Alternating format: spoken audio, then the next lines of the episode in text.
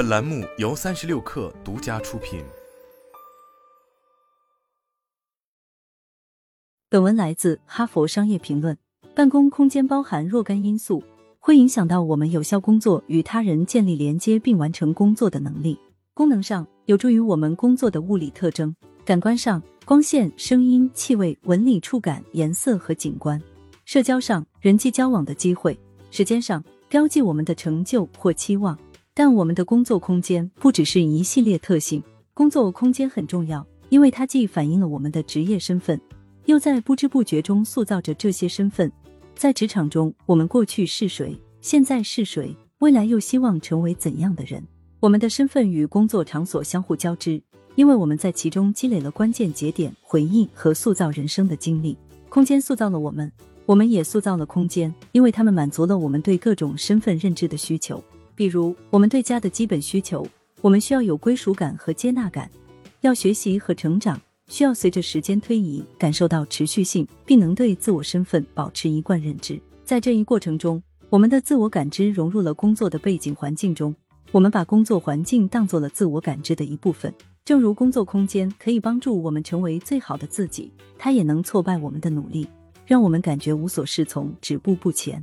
清楚这些风险后，我们便可以从下文了解该如何有意识的营造一个能让自己得到充分发展的工作空间。一检查当前的工作空间，针对每个空间，包括家里、办公室或其他地方，思考一下你的相关体验，它们与你的哪部分相关联？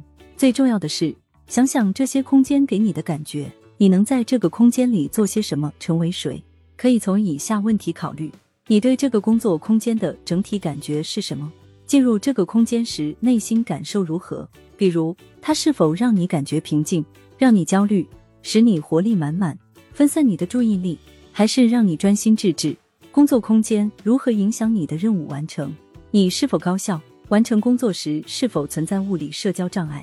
一天的工作中，它是否让你在各项任务的转换间游刃有余？你是否感觉与他人有联系，受到了尊重，还是被孤立？你是否有归属感，还是感觉被排斥？你的工作空间是否反映出了你的职业旅程？是否会让你想起自己以往的经历以及取得的进步？能否让你描绘出未来的目标？二、评估空间元素对个人的意义。这个评估需要内省，看看对上面问题的回答，思考物理环境是否以及如何反映出你对自身职场角色的期望，又能否以及如何帮助你实现这个期望？你的空间满足或者没满足哪些身份动机？你身份的哪些部分在这个环境中得以发扬，或是被扼杀？你是否感觉他人眼中的你正是你想展示的样子？你是否对于自己在这个空间里可能成为的模样感到兴奋？还是他将你困在了一个你想摆脱的过去之中？环境里有哪些违和的地方？比如，如果你的身份认知里有热爱自然这一条，那么在一个能够看到或养绿植，哪怕只有绿植图片的工作空间，你可能就会感觉最适应，工作效率最高。反之，可能会因为办公室在城市中。自己有被困在钢筋水泥丛林中的感觉，而在某些时候，感觉失去了最好的、有创造力的自己。然后想象一下理想的工作场所，你过去、现在和理想未来的哪一部分将会映射其中？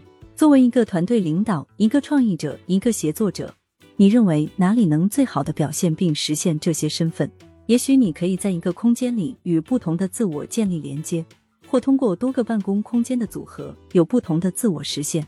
例如，瑞士成立的按公司的苏黎世办公室就专为帮助员工激发并展现不同的自己而设计，将所有元素都集中在一栋大楼中。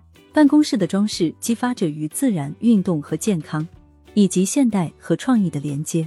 办公室各楼层被划分为不同主题的社区，每个社区有专门的部落广场用于聚会和联系，其他楼层则被设计为合作区，还有专为个人专注工作而设计的区域。也可以用头脑风暴的方式收集你期望成长的方式，想想哪部分可能需要关注和空间。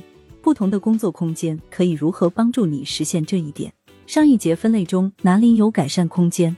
用基于身份的方式评估现在以及想要到达的位置，将有助于我们集中精力塑造工作空间。三、行动起来，为帮助自己更好的实现身份动机和目标，你可以利用现有空间，还是需要另寻他处？尽管每个办公空间都有不同局限，但总有调整方法。比如家里没有私人办公空间，但你可以与家人协商一个免打扰时段；或者如果在开放的办公室工作，你也许可以挪到一个不那么嘈杂的区域，再戴上降噪耳机。以下是一些营造空间的建议：个性化办公空间。一个组织可以体现包容性或排他性，这取决于每个组织如何表达个人身份与组织身份间的一致性。个性化的工作场所可以为自己在组织中创造出空间，比如，你可以利用奖状、学历证明等励志的身份标志，或是珍藏的旧团队的照片等能勾起温暖情感的旧物。这些东西能帮助你更好融入工作，被更多看到。换个地方工作，如果你被某个难题卡住了。或是感觉昏昏欲睡，毫无灵感，这可能说明你需要每天在不同的地方工作几个小时。研究表明，环境的微妙变化，比如天花板的高度或自然元素的变化等，通常能激发不同类型的思考，可以影响一个人的身心健康。有时，一个地方无法满足我们在工作中的多种任务，比如你可能只需要换到办公室的其他地方，自己的另一部分就能被唤醒。可能你更喜欢在一个能够独处的空间里完成需要精确思考和计算的工作，而在一个更有活力的公共空间，更好的完成需要更多创意思考的任务。你或许会发现，定期换换位置能放大你对工作空间的感受，而这有助于你更有效的完成不同工作任务。在工作空间找到适当连接，居家办公可能已经让人感觉到了孤独。虽然你会享受安静、没有打扰的时光，这让你能够发掘出自身的一部分潜能，但每周进办公室工作一天，甚至只是在一家繁忙的咖啡馆里工作几小时，或许能满足你找到归属感的需求。你还可以考虑如何通过调整合适以及如何与他人互动，来构建工作中的社交关系。早晨喝咖啡时与谁交流？有疑问、有好主意或遇到棘手问题需要建议时，如何与同事交流？如果你的办公室有门，你是否敞开大门，做出随时欢迎同事前来的姿态，并会不时走动找人聊聊？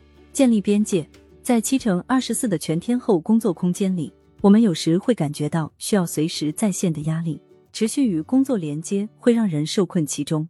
物理空间及我们对这个空间的使用方式提供了一个机会，我们可以在其中建立、巩固并管理好必要的心理界限。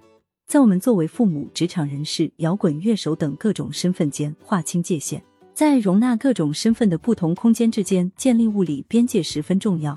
这有助于你恢复精力，在工作时拿出最好的一面。比如，你能否营造一个接触不到工作的空间，从而让自己的另一面大放异彩？过去几年的经历促使我们重新审视我们对生活的很多假设，其中就包括工作空间的状态和功能。如今。这一点无比清晰。工作空间既塑造了我们自身，又将我们重要的一面映射其间，影响着我们的工作表现和身心健康。虽然对工作空间的使用有明显局限，但我们仍有营造这些空间的机会。把握机会，认真思考你的办公空间是否适合你。